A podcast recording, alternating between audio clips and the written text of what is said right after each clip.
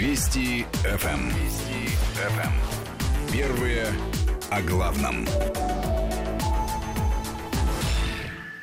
8 часов 7 минут московское время. В студии Вести ФМ Ольга Подолян. Всем доброе утро, кто слушает нас а, в эти минуты. Еще раз назову средства связи 5533 Вести плюс 7 900 376 363. СМС-портал WhatsApp Viber. Все вам понадобится, потому что в этом часе на прямой связи со студией автоюрист, адвокат Сергей Радько. Сергей Александрович, здравствуйте.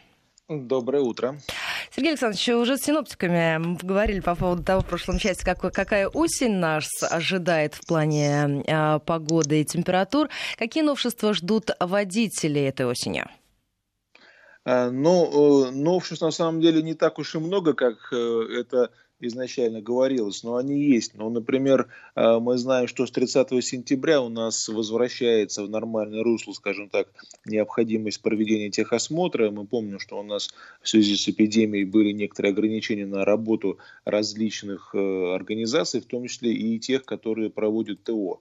И вот в связи с этим были внесены изменения в закон об ОСАГО, и там было написано, что до 30 сентября э, для покупки э, полиса ОСАГО не обязательно проходить техосмотр, однако в течение месяца после окончания ограничений э, в том регионе, где машина эм, используется преимущественно, необходимо представить страховщику карту прохождения ТО диагностическую. А вот все эти нормы, они действовали до 30 сентября этого года. То есть после 30 сентября, не позднее 30 сентября, э, все те, кто купил полис без диагностической карты, они будут обязаны э, представить своему страховщику эту карту и подтвердить прохождение техосмотра. А еще из изменений, которые ждут э, водителей в, новый, в новом сезоне, то, что касается ценовой политики в части э, продажи полисов ОСАГО, здесь какие изменения ожидаются? Да, у нас 24 э, августа вступает в силу поправки в, по-моему, статья 9 Э, закона об ОСАГО излагается в новой редакции, и там упоминается о том, что э, страховщики будут, ну скажем так, тариф ОСАГО э, более индивидуализировать. То есть там вводятся некоторые коэффициенты, которые будут влиять на базовый тариф ОСАГО. То есть что такое базовый тариф? Это тариф, который установлен ЦБ в определенных пределах. На сегодня, например, если не ошибаюсь, для легковых автомобилей Э, зарегистрированных за физическими лицами. Э, минимальная ставка 2746 рублей, а максимальная 4942 рубля. Ну, округлим там от, от 3 до 5 тысяч рублей. И вот страховщики имеют право эту ставку варьировать в зависимости от того, э, какие технические характеристики есть у автомобиля, и в том числе вот, с 24 августа будут учитываться, вернее, могут учитываться и э, те факторы, которые Э, говорят, ну, скажем так, о, э, о, о плохой манере вождения водителя, то есть привлечение его к ответственности за тяжкие правонарушения, такие как управление в пьяном виде, превышение скорости на 60 км в час, ну и так далее. А, то есть вот э, эти факторы могут влиять, которые страховщики имеют право учитывать при определении размера страховой премии, то есть стоимости полиса ОСАГО, вот для этих самых лихачей. Но нужно сказать, что это, это будет иметь значение только тогда, когда эти правонарушения зафиксированы не камерой, то есть автоматические штрафы на это не повлияют, а когда они зафиксированы инспектором. Тут, правда, есть в законе еще одна оговорка, э, которая может быть расценена как повод для того, чтобы ОСАГО увеличить для любого, у кого есть штраф. В законе есть такая оговорка, как иные факторы, которые влияют на э, возможность возникновения э, страхового случая и размер вреда. Вот под иные факторы, конечно, можно, можно подвести любой любое основание, в том числе и, допустим, наличие там 5-6 штрафов за превышение скорости, либо несоблюдение разметки. Поэтому формально получается, что у страховщика э, право э, вы, выкатить нам, скажем так, э, какой-то повышенный тариф, оно, скажем так, сильно расширилось. По поводу повышенных тарифов хотела вас спросить, потому что в последнее время очень активно обсуждается тема каршеринга, который взвинчивал, стал взвинчивать цены после выхода из режима самоизоляции и других карантинных ограничений. Речь идет о том, что стали, во-первых, приходить штрафы за якобы незавершенную аренду. Люди говорят, а, в частности, о том, что напоминание пользователям об активной аренде через час или два часа после того, как автомобиль оставляли на парковке, сейчас этими оповещениями стали тянуть. И вообще есть а, ряд ряд вопросов к работе каршерингов после выхода из вот этих самых ограничений. Что здесь делать и как вам кажется, насколько это в ближайшее время рынок стабилизируется, потому что ряд пользователей говорит о том, что, собственно, вот все те плюсы, которые фиксировались на начальном этапе, сейчас меняются на минусы. Э, да, к сожалению, есть такие тенденции. Э, дело в том, что каршеринг э, длительное время не работал, а поскольку каршеринг, он, в принципе, скажем так, не сильно э, прибыльный для компаний, которые им занимаются. Более того, по-моему, он даже убыточный. Где-то я видел статистику за, по-моему, позапрошлый год, и там ведущие компании, которые в Москве работают, они показывают, что у них чуть ли не по от, там, от 300 миллионов до миллиарда убытков за год. То есть это не самый такой выгодный бизнес, поэтому э, когда он на, какое- на какое-то время из-за ограничений был вынужден приостановить свою работу, за это время он нес какие-то убытки, а сейчас, видимо, пытается наверстать э, то, что он упустил. Э, что касается незавершения аренды, здесь, наверное, иногда и сами пользователи, может быть, виноваты, которые не посмотрели внимательно на экран смартфона и не, и, и, и, и не заметили, что эта аренда не завершена, либо не пришло уведомление. Но здесь, конечно, нужно быть более внимательным и, конечно, смотреть, э, подписывать договор внимательно, потому что договора на каршеринг, они являются так называемыми договорами присоединения. То есть мы этот договор читаем, одобряем и принимаем. То есть с нами договор не подписывается индивидуально, как это было в начале развития каршеринга. Сейчас все это делается в онлайне. Если посмотреть эти договора, особенно по части обязательств пользователя, по части штрафов, которые на него налагаются, там, конечно, очень зверские штрафы, очень большие суммы, поэтому я, например, посмотрев эти договора, даже пробовать не стал пользоваться этим сервисом, потому что мне показалось, что очень невыгодные условия, то есть когда все хорошо и все нормально, то проблем нет, но если вдруг что-то происходит, то э, деньги очень большие, оказываешься должен. Меня это не устроило, так я и не смог себя убедить, что мне этот сервис нужен. А сейчас стали поговаривать о том, что в Москве э, хотят сильно ограничить э, право каршеринга парковаться на э, платных местах, на платных городских парковках. Ну, по крайней мере, последние, последние пару дней это обсуждается инициатива.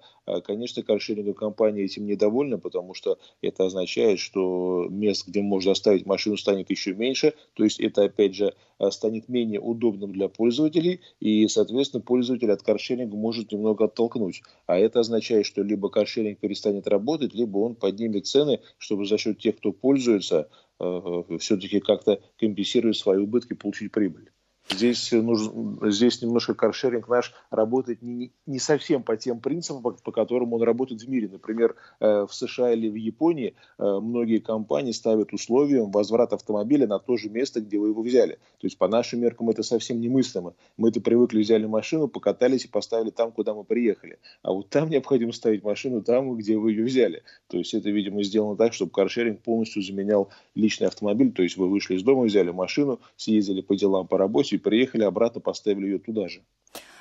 А скажите, здесь еще есть такой момент, на который указывают в том числе наши слушатели по поводу досудебного общения с каршерингом, когда идет речь о внутреннем сбое приложения, то получается, что вообще эти вопросы не рассматриваются, когда, допустим, сумма спора это 20-25 тысяч рублей. То есть здесь все списываться, может списываться на некие внутренние сбои приложения. Э, такое возможно, потому что когда мы э, присоединяемся к этому договору, мы привязываем свою карту, и мы тем самым предоставляем этой компании право списания денег. Э, поскольку эта информация идет в банк, то банк наш, получив от компании команду на списание, просто ее исполняет. А остальные все претензии и проблемы, это уже наша, как говорится, разборка с каршеринговой компанией на, на предмет обоснованности. Да, действительно, тогда придется доказывать, что никакого нарушения мы не совершали, или, может быть, вообще машины не пользовались в этот день, а нам пришел штраф и деньги были списаны. Действительно, каршеринговые компании, они в большинстве своем являются чуть ли не полностью виртуальными организациями. То есть там найти какого-то живого сотрудника и пообщаться э, невозможно ни на горячей линии, ни в офисе, ни по адресу ее регистрации. То есть есть и такая проблема. Это еще один минус каршеринга, что эти компании как бы не всегда отвечают за свои действия, не всегда могут объяснить, а почему произошло то или иное списание. При этом расчет у них очень точный, э, потому что понятно, что из-за 20 тысяч рублей, хотя сумма тогда э, довольно ощутимая, но тем не менее э, ходить там полгода или полтора года по судам готовы далеко не все, поэтому компании, может быть, и это понимают и на это рассчитывают. А, давайте еще к одной теме подойдем. Мне кажется, сверхактуальная, особенно э, когда можно уже подводить, наверное, будет итоги летнего сезона. Это то, что называется обобщенно самокатным беспределом. Это электросамокаты, моноколеса, все то, что мы э, регулярно видим и с чем мы сталкиваемся в прямом смысле слова на улицах нашего города. Скажите, в, в плане законодательства мы все-таки подходим к тому, чтобы отнести пользователей всех этих гаджетов в кавычках в отдельную категорию участников участников а, дорожного движения, потому что растет количество происшествий со всеми а, этими транспортными средствами, и а, очень много жалоб со стороны пешеходов, особенно когда речь идет о курьерах, которые носятся ну, на сумасшедших скоростях. Я сама в прямом смысле слова сталкивалась с этим неоднократно. Э, ну, пока, насколько я знаю, только идут обсуждения. Вроде бы был некий проект, который предлагал то ли ГИБДД, то ли Минтранс, но пока нет никакого четкого понимания, как же правильно эти э, средства передвижения называть. По-моему, в Беларуси уже это внесли в ПДД и назвали их средствами индивидуальной мобильности. Пока у нас это только обсуждается, хотя, конечно, проблемы есть, потому что количество этих э, средств передвижения растет, передвигаются на них только э, взрослые люди, как правило, передвигаются по тротуарам, а по сути передвигаться им больше негде, потому что э, ездить по дорогам общего пользования рискованно, хотя попадаются среди них и такие лихачи, которые э, лавируют в потоке и обгоняют все машины. Но в основном, конечно, они передвигаются по тротуарам, то есть там, где ходим и мы пешеходы. Это, безусловно, опасно, но на мой взгляд, проблема это трудно решаемая, потому что э, ну, выделенных полос для этих средств передвижения создать в принципе невозможно. Для велосипедов, для э, гироскутеров, для прочих моноколес э, и самокатов электрических. Поэтому получается, что все равно, э, как они были на улицах, так и останутся. А другое дело, что могут быть, скорее всего, введены некие ограничения теоретически, да, может быть, по продаже этих устройств той или иной мощности, потому что мы знаем, что есть самокаты, которые э, и стоят почти как машина, там 50-100 тысяч рублей, но при этом они развивают скорость и до 100 км в час, они имеют э, почти все атрибуты э, традиционного транспортного средства, там и фары, и поворотники, и что угодно, но при этом они транспортным средством вообще не являются, и их владелец по-прежнему именуется пешеходом. То есть есть самые разные устройства, но я думаю, что рано или поздно будет проведена некая работа, чтобы понять, какие устройства у нас на рынке продаются, продаются и что нужно с ними делать. Может быть, какие-то какие-то устройства нужно вообще запретить. То, то есть те, которые позволяют развивать большую скорость и передвигаться по дорогам общего пользования, конечно, это недопустимо. Может быть, какие-то ограничения на ввоз в Россию, на производство их и на продажу будут введены, э, потому что все-таки это Э, по сути, почти полноценное транспортное средство, которые ну, на дороге выпускать нельзя, а поскольку отдельных полос, как я уже сказал, для них сделать в принципе невозможно, э, то получается, что какие бы ни были ограничения, все равно э, они останутся на пешеходном тротуаре, на наших дорожках, где мы ходим, и, соответственно, не исключены какие-то инциденты и в будущем. Ну, то есть получается, что вот, э, допустим, если будет какой-то установлен лимит, э, то отсекается вопрос, который, как мне кажется, тоже в связи с этой темой часто поднимается, что этот рынок он настолько быстро обновляется, что уследить и прописать э, все будет просто нереально. Э, рынок действительно обновляется, но в принципе можно же прописать, ну как это было сделано со скутерами, которые э, имеют объем, допустим, до 50 кубических сантиметров, они э, требуют только водительского удостоверения любой категории, а если свыше 50, э, то уже полноценные документы, ОСАГО и так далее. То есть э, здесь э, в правила были внесены изменения, и ничего, я думаю, здесь особо не нужно изобретать. Э, хотя, конечно, понятно, что какие бы ограничения не были введены, допустим, там на э, скорость передвижения по тротуару, что-то еще, ну, тут еще возникает другой вопрос, а как за этим следить? Ведь ГИБДД, она с трудом справляется с тем, что происходит на дорогах. А если она еще будет наблюдать за тем, кто передвигается по пешеходным дорогам, э, то в итоге э, порядка не будет ни там, ни там. Слушатели задают вам вопрос, а, почему нельзя приравнять э, самокатчиков, например, к мотоциклистам и обязать э, к номерам на всех этих устройствах? Для этого нужно самокаты приравнять к мотоциклам. А по, по нашим действующим законам, по закону о безопасности дорожного движения, по правилам дорожного движения, мотоцикл – это э, транспортное средство, которое имеет двигатель внутреннего сгорания, либо электрический, определенную мощность и так далее. Все-таки самокат этими свойствами не наделен. То есть есть самокаты с двигателями, с электрическими, но, как правило, это маломощное устройство, э, хотя встречаются и большие. Поэтому я говорю, что сначала нужно э, провести некую аналитическую работу и понять, какие конкретно у нас на рынке самокаты самокаты продаются, какие там есть у них технические характеристики, и, может быть, исходя из этого, как-то их ограничить и запретить ввоз, например, э, тех самокатов, которые э, действительно по своим свойствам э, напоминают мотоциклы, либо мощные скутеры. А скажите, а в других странах, вот вы уже привели белорусский опыт в пример, как этот вопрос решается или решился уже, возможно, где-то успешно? Где-то точно не скажу, но слышал, что где-то за рубежом во многих странах есть ограничения, опять же, на э, скоростной лимит, то есть нельзя двигаться со скоростью свыше 20 км в час, э, запрещено ездить по тротуарам и так далее. То есть штрафы за это есть, и штрафы довольно ощутимые, как у нас принято говорить, очень большие даже для автомобилистов, э, поэтому это есть. Конечно, как это контролируется, я не знаю, пока я не, не слышал, чтобы где-то требовали регистрацию, наличие там госномеров, страховки и тому подобное на эти устройства. Ну, например, э, и как минимум э, владельцев этих э, игрушек обязывают и аккуратно ездить, и использовать средства защиты, те же шлемы, перчатки и так далее. То есть как-то речь о безопасности идет. Но, повторюсь, пока это все в некоторых странах, но еще до нас не дошло. Ну, не, некоторые наши слушатели, видимо, совсем измучены нынешним положением дел, что не проще ли их запретить, пишут нам, в частности, об этом из Санкт-Петербурга. А еще к одному вопросу. А, нас с вами возвращают с учетом там, резонансного ДТП, который у всех а, на слуху. Да. А, по поводу э, лимита на ужесточение в вопросе наказания за пьяную езду. Как вы считаете, лимит этот исчерпан или есть еще куда идти в этом направлении для того, чтобы снизить количество вот таких э, страшных аварий?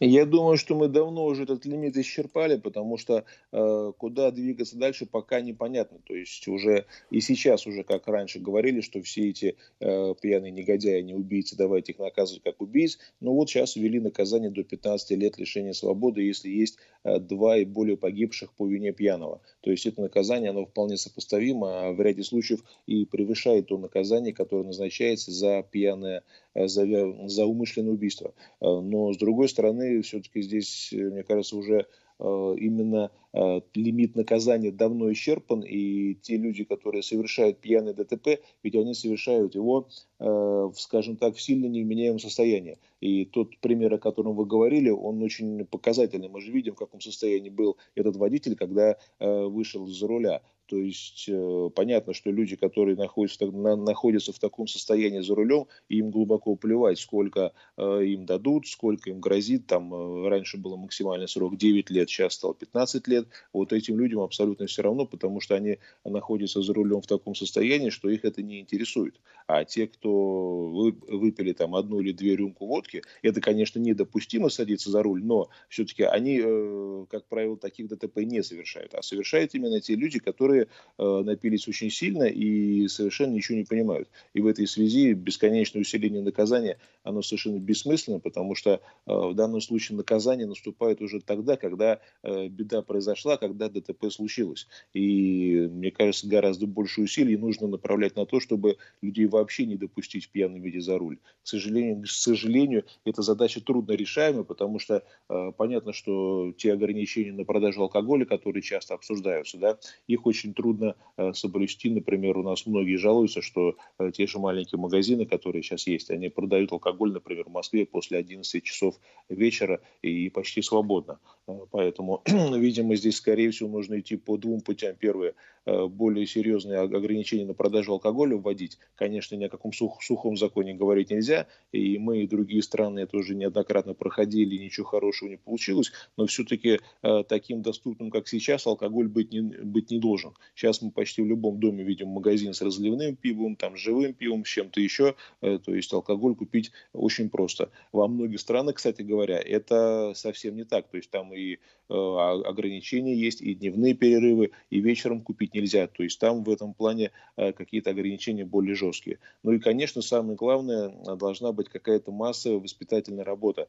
Ведь пьянство за рулем, оно оно неразрывно связано с пьянством целиком. И пока вот есть у нас в обществе, в природе существуют люди, машины и алкоголь, рано или поздно это все будет соединяться, и кто-нибудь сядет за руль в пьяном виде. А скажите, разъединить было, эту да. ситуацию могут алкозамки? Вот эту идею же обсуждают, насколько я понимаю, достаточно активно в последнее время. Говорят, что это одно из возможных решений обсуждали, но ведь даже за рубежом, откуда мы последние годы берем всякий опыт, да, э, там пока это далеко не, не, не, не везде применяется. Применяется это там иногда в том же каршеринге, иногда в отношении тех, кто уже был увлечен в пьяном виде. Вот вроде бы говорят, что в Евросоюзе это предлагается сделать с 2022 года, но понятно, что здесь э, есть много вопросов к этой системе.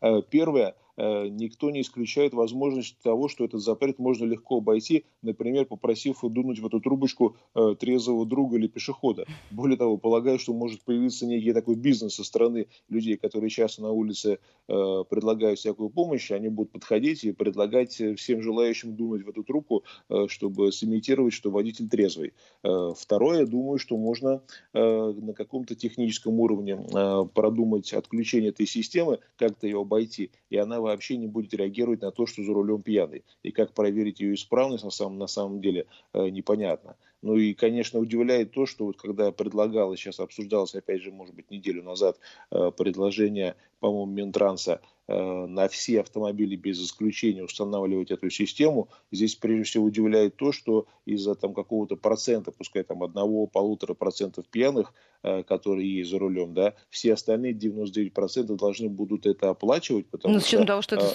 там, собственно, стоимость от 50 до 150 тысяч рублей.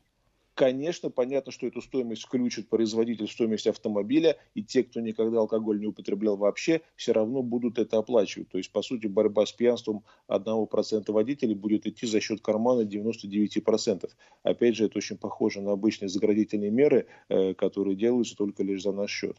Это вот вызывает много вопросов такая инициатива. Ну, я помню, когда-то обсуждался швейцарский опыт, там э, вот эти алкозамки предлагали ставить только на машины граждан, которые уже были пойманы пьяными за рулем. Но это более распространенная история в Европе, действительно. Может быть, надо об этом подумать. Хотя, опять же, установив такой замок, это не означает, что в него будет дышать тот самый э, негодяй, который недавно был пойман в пьяном виде, потому что он может и обойти эту систему, и попросить дунуть э, своего трезвого друга. Поэтому, опять же, это совсем не, поня... совсем не панацея и не стопроцентная гарантия, что эта система помешает сесть за руль пьяному. Сергей Александрович, мы сейчас должны прерваться. У нас новости середины часа. Сразу после вернемся и продолжим этот разговор разговор. Средства связи, если у вас есть вопросы, 553320 и плюс 7 903 170 6363. Предлагаю все-таки нашим слушателям задавать сообщения, э, задавать вопросы в одном сообщении. Ссылки и фотографии технически не принимаем. Поэтому, пожалуйста, только вопросы. Вести ФМ. Вести ФМ. Вести ФМ. Первые о главном. Москве 8.35. Мы вернулись в программу. Вопросов очень-очень много. Средства связи 553320 и плюс 7 903 176 363 для ваших вопросов. И напоминаю нашим слушателям, что на прямой связи со студией автоюрист, адвокат Сергей Радько. Если есть вопросы, обязательно задавайте. Но вот много есть комментариев и предложений от наших слушателей. И возвращают нас к той теме, которая многократно обсуждалась и поднимается каждый раз, когда мы видим какое-то громкое резонансное ДТП по поводу конфискации автомобилей у пьяных, что, мол, решение проблемы, и никто за руль в таком случае не сядет. Э, есть такая идея, да, она тоже обсуждается, но к ней тоже есть много вопросов. Первое, а как правильно определить, чей автомобиль конфисковывать? Ведь на самом деле э, пьяный может быть за рулем не своего автомобиля, а там, автомобиля жены, знакомого, брата и так далее. Э, с одной стороны, конечно, это может быть не имеет значения, но с другой стороны, если автомобиль у такого изъять, э, то получается, что мы наказываем фактически не пьяного, а какого-то его родственника или знакомого, кому автомобиль принадлежит. Или даже его жену, на котором э, на автомобиле, может быть, а жена могла возить там детей в школу, либо куда-то еще, а мы лишаем семью этого автомобиля. Поэтому здесь очень много вопросов возникает. Если же говорить, например, в законе, что машину нельзя конфисковывать, если она не принадлежит пьяному, то опять же будет наверняка такая хитрая схема, когда пьяный как-нибудь заранее напишет договор купли-продажи о том, что он продал машину знакомому там за день до пьянки, и опять же закон может будет обойти. Э, поэтому с конфискацией машин я бы был бы очень осторожен и не э, спешил бы с введением этой меры. Тем более, что мы понимаем, что эти машины, по сути, если их изъять, они куда попадут? Они окажутся на рынке. То есть машина будет продана другому лицу. И вполне возможно такому же алкоголику. То есть возникает вопрос, а зачем машину брать у одного алкоголика и продавать ее другому? То есть насколько это поможет э, в борьбе с пьянством, тоже большой вопрос. Ну, это слушатели из Финляндии делятся своим опытом. Нормально алкозамки работают в Финляндии, продувка за пьяного друга грозит посадкой. Кому это надо?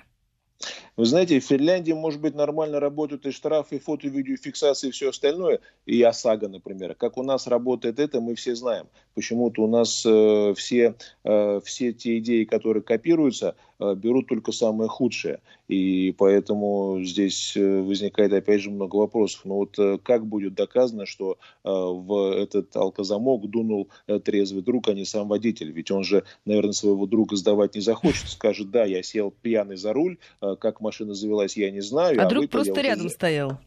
Э, нет, про друга я бы на месте такого негодяя вообще не говорил. Я бы сказал, что я сел трезво, а выпил уже за рулем. И в этом случае, опять же, все это элементарно обходится, и друг оказывается не под ударом, и сам водитель ничем не рискует кроме лишения прав за управление в пьяном виде. Уточняю для некоторых слушателей, которые задаются вопросом, работаем ли мы в прямом эфире. Да, в прямом эфире, вот отвечаю на вопросы из Тверской области, так что можете задать ваши вопросы, время еще есть, успеете. А, из тех вопросов личных, которые вам адресуют слушатели, вот, в частности, а, спрашивают, действующий техосмотр заканчивается 19 а страховка 17 августа. Могу ли по этому техосмотру продлить ОСАГО на год? Не будет ли потом проблем? ОСАГО продлить получится на год, то есть э, на момент э, действия Э, на момент э, покупки полиса ОСАГО, на момент покупки полиса техосмотр есть, но э, дело в том, что если через 2-3 дня он заканчивается, и не дай бог произойдет ДТП, могут быть проблемы, потому что хотя у нас сейчас действуют, вернее сейчас еще пока не действуют, но после 30 сентября вернутся в действие нормы, которые дают страховщику право регресса в случае, если на автомобиле не было техосмотра. Правда, это право регресса касается только автомобилей, если это легковые, если, если, если это такси, грузовики или автобусы. Это не касается обычных легковых автомобилей. Но некоторые страховщики умудряются в этом случае отказывать в выплате, ссылаясь на то, что раз у вас не было э, техосмотра, то вы вообще не имели права на этом автомобиле передвигаться. Более того, для каска это имеет э, принципиальное значение, поэтому все-таки я бы советовал оформить техосмотр заранее, тем более, что это совсем не сложно. Только не покупать его там, где это нам предлагают, а именно найти нормальное место, где машина посмотрит, что тоже, кстати говоря, не так уж и просто. Я, например, в своем районе спустя два года обнаружил, что э, пункт техос, техосмотра, где я проходил его два года назад, э, снесли, теперь там пустырь, и ни одной нормальной компании я так и не нашел, э, поэтому техосмотр сейчас все-таки, к сожалению, является проблемой, несмотря на все последние ужесточения и обсуждаемые новые меры, которые якобы будут введены. А, давайте еще к одной теме. Я э, очень хотела ее обсудить, потому что накануне, вот буквально вчера, вышла любопытная статистика, э, пришла из Китая по поводу продаж электромобилей, о том, что они значительно серьезно выросли по итогам июля этого года, после того, как крупнейший авторынок мира начал постепенно восстанавливаться после коронавируса. А с чем вы это связываете? Это были какие-то отложенные покупки или есть какая-то другая причина а, с учетом того, что вот эти самые продажи выросли выросли почти на 20% э, выше были в годовом э, исчислении. Об этом сообщает Китайская ассоциация автомобильных производителей.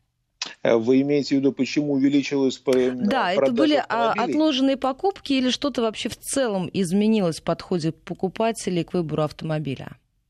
Наверное, здесь скорее не отложенные покупки, а осознанный выбор, потому что отложенная покупка может быть в отношении того предмета, который мы знаем и к которому привыкли. А электромобиль это все-таки э, довольно новое устройство, и, скорее всего, всплеск интереса связан не с отложенным спросом на них, а именно с тем, что люди э, решили, может быть, попробовать, те авто... попробовать э, новый тип для себя автомобиля. Конечно, пока, на мой взгляд, ну, вот у нас в стране это все-таки больше экзотика и игрушка, чем реальное средство передвижения, потому что он требует определенных э, сложностей, например, там с подзарядкой, с утилизацией батарей, да и стоит он дороже, и инфраструктуры у нас почти нет. Но, видимо, эти факторы в Китае учитываются, и поэтому автомобилем становится проще и дешевле владеть, и, наверное, это людей э, подталкивает к тому, чтобы купить электромобиль, а не традиционный автомобиль. Ну, то есть Потому... здесь никаких э, сверхтрендов искать не стоит? Э, искать не стоит. Я думаю, что как раз связано это с тем, что э, здесь действует закон рынка, спрос рождает предложение. То есть, если есть спрос на электромобили, э, если есть инфраструктура, которая появляется, э, поэтому спрос растет. Потому что автомобиль, электро, электромобиль, он требует э, довольно постоянной подзарядки, ну, почти как смартфон. Соответственно, те места, куда мы приезжаем на них, э, должны быть оборудованы этими зарядками. Если эта э, инфраструктура растет, если мы знаем, что по тем местам, где мы перед передвигаемся преимущественно, э, есть э, возможность подзарядиться, наверное, это для нас интересно. Конечно, имеет значение здесь, наверное, еще и климат, потому что э, при температуре минус 20, наверное, заряд батареи будет значительно быстрее падать, и в том числе и естественным путем, поэтому приходится учитывать и это. Еще из вопросов слушателей спрашивают у вас, говорят, что государство будет субсидировать при установке а, газового оборудования на метане. Что-нибудь можете сказать по этому поводу? Интересуется Вячеслав из Уфы. Насколько я слышал, это пока только обсуждается, никаких решений не принято. То есть действительно говорят, что многие машины желали бы перевести на газовое оборудование. Вроде бы обсуждались идеи о субсидировании, но пока никакие конкретные решения еще не приняты, поэтому об этом говорить рановато. А что касается еще одной инициативы э, по поводу того, что в Москве и Санкт-Петербурге могут объединить системы оплаты парковок, речь также может идти об оплате общественного транспорта. Насколько это сложно реализуемая история? Э, но для того, чтобы реализовать, необходимо, чтобы, допустим, в Санкт-Петербурге э, система оплаты была, ну, скажем так, полностью скопирована с московской. Почему? Потому что в Санкт-Петербурге, как ни странно, там э, такого большого количества платных парковок просто нет. Я вот там был, по-моему, в мае прошлого года, и я с трудом нашел где-то в центре платную парковку. Понятно, что в Москве парковку платную искать не нужно. Вышел из дома и практически вот она рядом. Причем это касается не только центра, но и многих спальных районов, а то и Замкадия понятия. Поэтому здесь э, есть одна тенденция. Если эти системы объединить, э, то возникает подозрение, что, скорее всего, и в Санкт-Петербурге количество платных парковок резко вырастет, потому что иначе какой смысл делать э, такую довольно дорогую и сложную систему? Конечно, это может быть удобнее для пользователей, которые передвигаются между этими городами. То есть мы приезжаем в Москву, у нас есть московское приложение, мы знаем, как эти выглядят столбики, где искать номер и так далее. То есть мы знаем, как пользоваться. Если такая же система система будет работать в Санкт-Петербурге, конечно, это удобнее для тех, кто э, и там, и там паркуется платно, но, безусловно, это будет очень хорошим э, поводом, чтобы э, платные парковки расширялись, потому что если есть единое приложение, единая система оплаты, то, конечно, нужно ее внедрять и парковки расширять. Поэтому это означает прежде всего, скорее всего, увеличение числа платных парковок именно в Санкт-Петербурге, потому что, как я уже сказал, там их не так много, как в Москве. Еще из вопросов слушателей возвращают нас к, сами к разговору об электромобилях. Спрашивают, а ОСАГО на электромобиль оформляется? Кстати, вопрос как раз из Санкт-Петербурга. ОСАГО, конечно, оформляется, то есть электромобиль это он отличается от обычного автомобиля только э, другой силовой установкой. Но все необходимые документы, ОСАГО, там, право управления и так далее, все это оформляется и все это должно быть. Так, еще из вопросов э, по поводу техосмотра. С какими еще сложностями, сложностями придется столкнуться из Красноярского края этот вопрос в плане изменений, к чему готовиться? Э, что касается изменений, то э, обсуждалось то, что будет вноситься изменения в закон о техосмотре, и э, при прохождении техосмотра машина будет фиксироваться на въезде-выезде на пункт техосмотра. Э, правда, эти меры, ну там очень много изменений, э, которые в закон внесены, но они вступают в силу 1 марта будущего года, если, конечно, их опять не отложат, потому что должно было это вступить в силу в августе, но из-за эпидемии, из-за того, что сложно стало все эти пункты оборудовать оборудовать соответствующим э, средствами записи и фиксации, это было отложено. Подозреваю, что это будет также отложено и в будущем, потому что э, все-таки э, это довольно дорогое удовольствие оборудовать эти пункты э, специальной техникой для фиксации въезда-выезда автомобиля, а потому что э, по закону э, в единой системе техосмотра должны быть сведения э, вноситься с 1 марта и фотографии автомобиля с его координатами. Понятно, что это требует затрат, понятно, что требуются какие там сервера, где будут храниться фотографии, э, системы э, навигации, которые должны фиксировать, что автомобиль был именно в это время, в этом месте и с этими координатами. Это, конечно, может э, существенно повлиять на увеличение стоимости карты диагностической. При этом это никак не повлияет на исправность автомобиля, то есть, по сути, эти изменения, они, скорее всего, чисто формальные и повлияют лишь на стоимость, а не на исправность всех автомобилей. Еще из запросов, какова подсчитанная экономия в среднем, подчеркивает слушатель, при переходе на газовое оборудование? Э, честно говоря, не подсчитывал, потому что никогда не пользовался этими автомобилями, но экономия, она, наверное, будет большая в том случае, если машина очень часто используется, потому что топливо, она стоит, конечно, дешевле газовое, чем, чем бензин, э, поэтому чем больше машина используется, тем больше будет экономия. И именно этим объясняется, что на газе ездят в основном автомобили либо с большими объемами двигателя, а, либо весь коммерческий транспорт, там и грузовики, и маршрутки, и тому подобное, автобусы, то есть те машины, которые постоянно находятся э, на линии, те машины, которые, которые имеют огромные пробеги. Здесь чем больше пробег, тем больше экономия. Давайте еще к вопросам. У нас времени не так много остается. Ника... Э, так, процедуру обмена прав для лиц, получивших гражданство России, не предвидится менять, спрашивает Олег из Санкт-Петербурга. Э, пока не предвидится, то есть процедура остается та же, э, хотя, возможно, э, какие-то изменения будут, но, опять же, это предположение, потому что часто говорят, что люди, которые приехали из другого государства, все-таки они учились немножко в другой системе, немножко другие там традиции и правила, и для того, чтобы получить наше удостоверение, необходимо сдавать экзамен именно по нашим, по действующим в России правилам дорожного движения. Так что пока все так, как есть. А, Еще из вопросов э, пишут нам, спрашивают, э, у меня самодельный квадроцикл, двигатель от мотоблока зарегистрировать нельзя. Могу ли я ездить и что мне может предъявить ГИБДД, спрашивает Ирина из Москвы. Э, вопрос сложный, потому что действительно иногда сотрудники ГИБДД не могут даже отличить те же скутеры, которые имеют объем до 50 кубиков и больше, потому что до 50 кубиков, как я уже говорил, удостоверение можно любое использовать для этого, а если больше, то необходимо все э, регистрационные действия, водительское удостоверение определенной категории, ОСАГО и так далее. Э, здесь в данном случае сотрудник э, полиции, может быть, э, сможет предъявить управление э, транспортным средством, которое не зарегистрировано в установленном порядке или при отсутствии документов. А это может грозить тем, что э, данный квадроцикл просто поместят на спецстоянку э, до предъявления документов на него. А поскольку предъявить их не получится, э, скорее всего, он там фактически останется навечно. Поэтому все-таки я бы советовал на такой технике ну, по дорогам общего пользования, конечно, не передвигаться. Иван спрашивает, как будет решаться вопрос праворуких автомобилей? Они, в принципе, не могут пройти техосмотр по свету. Но вы знаете, насколько мне известно, если бы они не могли пройти техосмотр, то весь Дальний Восток бы у нас не ездил бы на этих машинах. А, конечно, какие-то изменения в конструкцию вносятся, потому что а, действительно у праворукого автомобиля э, свет рассчитан ровно наоборот, и поэтому по некоторым причинам он может не вписываться в наши нормы тех регламента. А, поэтому здесь э, необходима регулировка, и, конечно, такие компании есть, которые предлагают такие условия, но здесь возникает другая проблема. По сути, это есть и внесение изменений в конструкцию транспортного средства, когда фары регулируются так, как это заводом-изготовителем не предусмотрено. Правда, это не так просто на дороге установить, и поэтому инспектора к этому, ну, скажем так, не придираются.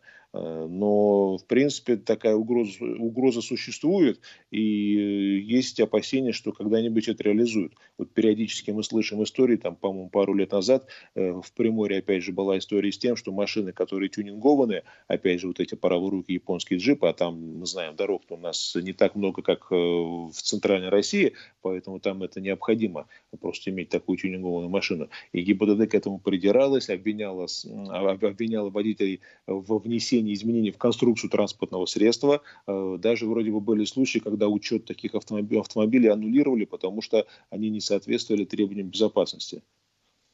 Еще из вопросов из Москвы интересуется, мне по наследству перешла машина, получила свидетельство о наследовании, в какой срок ее надо оформить? Э, у вас есть 10 дней с момента получения э, этого документа для оформления, если вы собираетесь машиной пользоваться. Если вы пользоваться не собираетесь, вы можете ее продавать, не ставя на учет на себя. Еще из вопросов из Уфы интересуется, много кто не в состоянии поставить катализатор новый, без него техосмотра пройти возможно? Э, формально невозможно, потому что если э, неисправная система выхлопа, она не обеспечивает вот те необходимые экологические нормы, формально пройти его невозможно. Э, именно поэтому у нас и процветает, в том числе и по этой причине, бизнес по продаже этих техосмотров. То есть законно пройти его невозможно, потому что при э, проверке будет установлено, что нормы выхлопа не соответствуют установленным, и тогда это уже неисправность, которая запрещает, при которой запрещается эксплуатация машины. Есть вопрос по поводу машин из Армении. Таможня раз, разрешает передвигаться на авто, а ГИБДД отнимает машины. Что с этим делать? И известно ли вам что-то об этой ситуации? Не совсем так. Дело в том, что если машина везена из иностранного государства, и она, она, она не, не была растаможена, то отчуждение такого транспортного средства по таможенному кодексу не допускается. Э, а под отчуждением понимается вообще любая передача этого автомобиля любому лицу. То есть, когда машина ввозится и пересекает э, нашу границу, она помещается под так называемый режим временного ввоза.